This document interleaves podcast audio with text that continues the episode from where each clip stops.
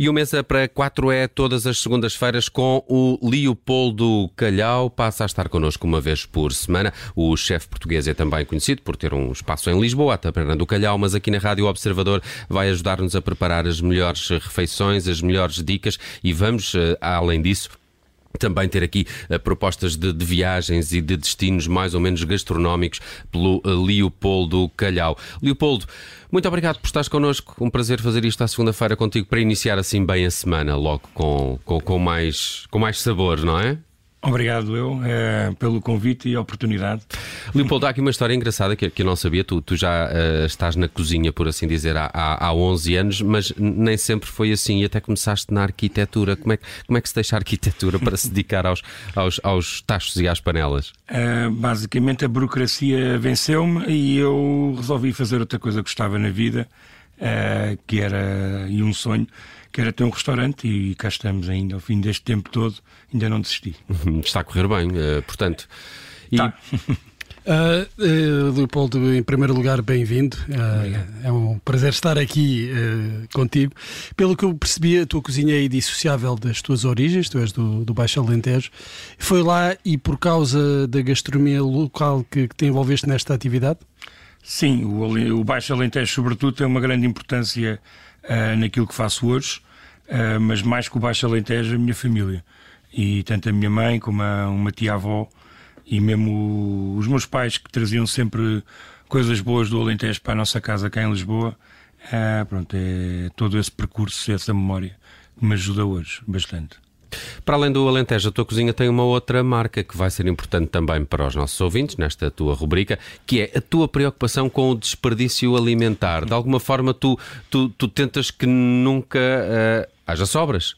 Sim, no fundo é um pouco uh, aquilo que nós nas nossas casas também devíamos fazer. E eu uh, faço na taberna e tento não ter muito desperdício, aproveitar ao máximo tudo que o que, faz, o que compramos para otimizar. Os portugueses desperdiçam muito. Sim. Desperdiçamos todos, não, não é uma questão Sim. de. Mas achas que é uma questão de educação?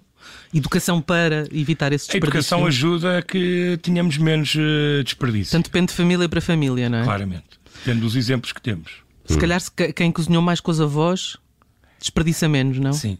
Eu, Olha, é o caso dele.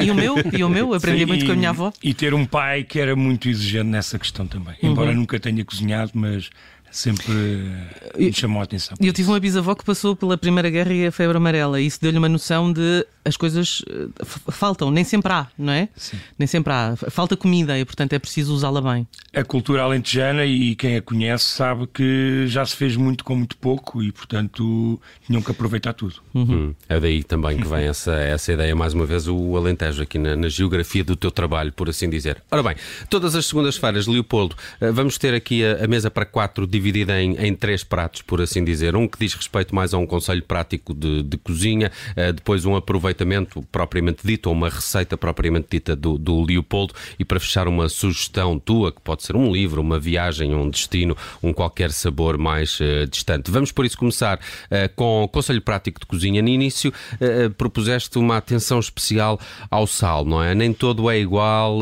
há sempre aquela máxima sal QB. como é que devemos relacionar-nos com este produto? O sal eh, muitas vezes não é olhado com, com os olhos que, que, devíamos olhar e é um, um ingrediente importantíssimo na nossa uh, vida e há vários tipos de sal. É? Portanto, eu, eu, desde que me falaram e desde que voltei a usar sal tradicional, de, neste caso das salinas de Castro Marinho, uh, nunca mais trabalhei com outro. E, e se provarem, se derem ao trabalho de provar os vários tipos de sal, é uma questão de, hum, comprarmos o sal fino, o refinado e o sal grosso e depois este sal marinho uh, tradicional, vão perceber que no volume, na agressividade, na boca, é tudo diferente. E portanto, mais vale usar menos e melhor do que. Salga mais também? Sim, os outros industriais, claramente. Do que mais os, salga mais sim, do sim. que os industriais. Sim, Mas há, há, de facto essa demonização do sal uh, na cozinha, do excesso de sal, uh, dizer que usamos em demasia e todas as preocupações com a saúde. Sim, mas convém ter tempero, né? Portanto, se soubermos usar e se usarmos um bom sal, uh, estamos-nos a defender também sobre isso. Leopoldo, qual é que é a principal diferença? Bem, é um processo industrial, é um processo industrial, mas mas qual é que é a principal diferença para este sal que tu, tu sugeres? E ele também é fácil de encontrar nas lojas? Sim, este sal é natural porque é a própria natureza que, que, que as marés do, do mar e do, dos rios uh, junto ao mar que, que, que nos traz isso. Um, e depois uh, o seu dia a dia. Um, é fácil de encontrar hoje em dia. Há é muitas lojas. Mas como se usa menos, é um produto muito, muito barato. Mais. É muito barato, portanto não é. O, não pesa. O, o, problema do sal refinado é o facto dele ter tratamento para ficar com aquela brancura que não é, não é verdade, não é? É. E portanto pode-se dizer o mesmo do açúcar.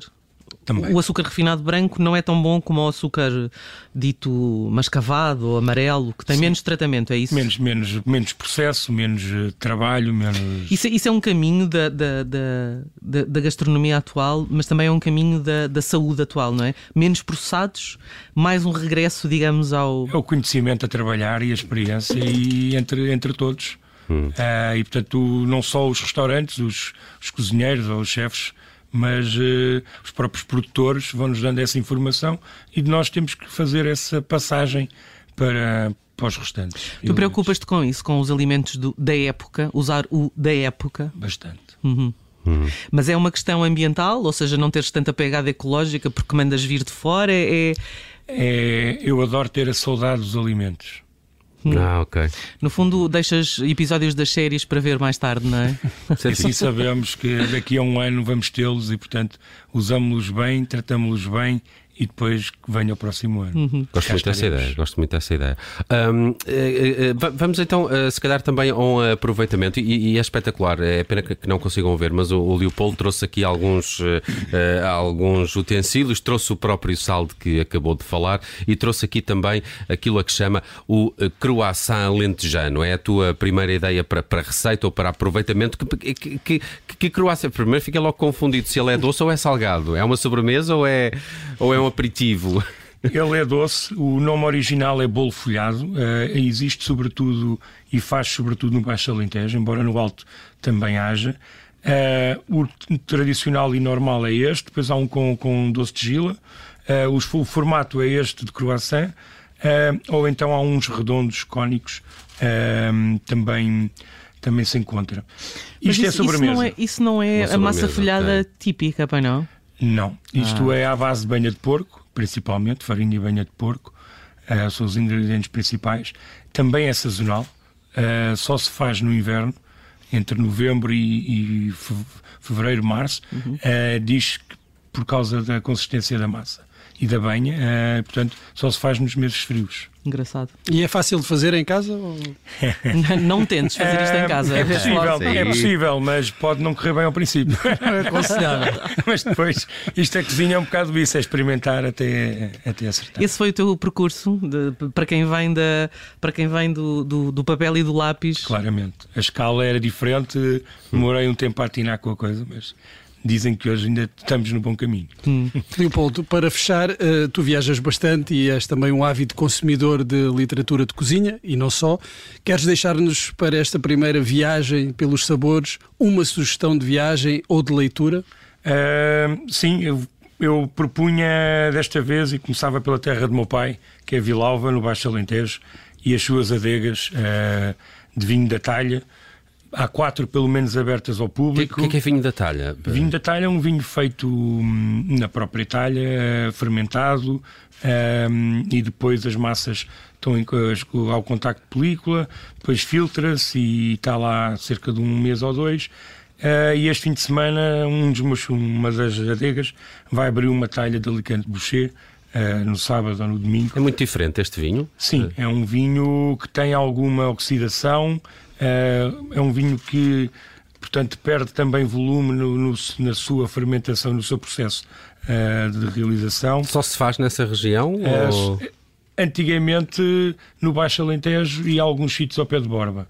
Okay. Hoje em dia já se fazem mais sítios. É um vinho de nicho e houve quem, grandes empresas, já o fazem também por uma questão de marketing e de, de aproveitamento. O, o, o vinho é engraçado porque eu acho, não sei se concordam, parece que passa uma série de modas, não é? Há algum tempo era as vinhas eh, velhas, eh, depois houve a moda da monocasta. Uh, o Leopoldo está aqui a sugerir uma nova, que é a vinho da talha. A vinho da talha não é, é uma moda com mais de dois mil anos. Portanto... pois é, é, são os melhores. É, é, é redutor chamar-lhe de moda, mas é ainda para mais para, para pessoas como eu ligadas à, à região que o faz há, há, já se pode dizer há milhares, milhares de anos. Mas é também um regresso às origens. É tão bom. Mais uma vez, mais uma vez, essa ideia de regresso ao original, uh, aqui pelo uh, Leopoldo Calhau, com essa sugestão. Recorda-me de, de, que zona é que era propriamente essa, esses Vilalva, sítios? Vilalva. Uh, é Conselho da Cuba e fica ao pé da Vidigueira, a Vila de Frades. E, e esse, sim, Vila de Frades, Vilalva e um pouco Vidigueira, são talvez as três maiores terras onde há vinho da talha há muitos, muitos anos. E é, e é possível ir lá e apanhar esse vinho em vale estabelecimentos ali locais? Sim, sim, sim. Podem levar comida e consomem só o vinho, portanto é. É divertido. Eu, eu também é um o que tu ias fazer perguntar. É, e é possível apanhar. Apanhar o quê? apanhar esse vinho lá nas tascas? Apanham não são. Apanhas catalhas. Se... Deve ser altamente alcoólico, não? É, mas é, faz bem à saúde. Desinfeta. Muito protege, bem. Protege.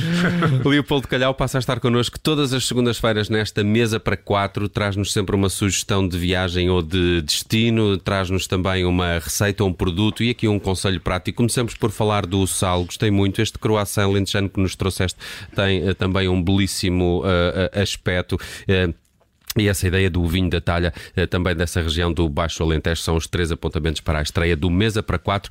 Leopoldo, se não for mais, de hoje a uma semana contamos contigo de novo para mais um Mesa para Quatro. Muito obrigado. Obrigado, boa semana. Igualmente.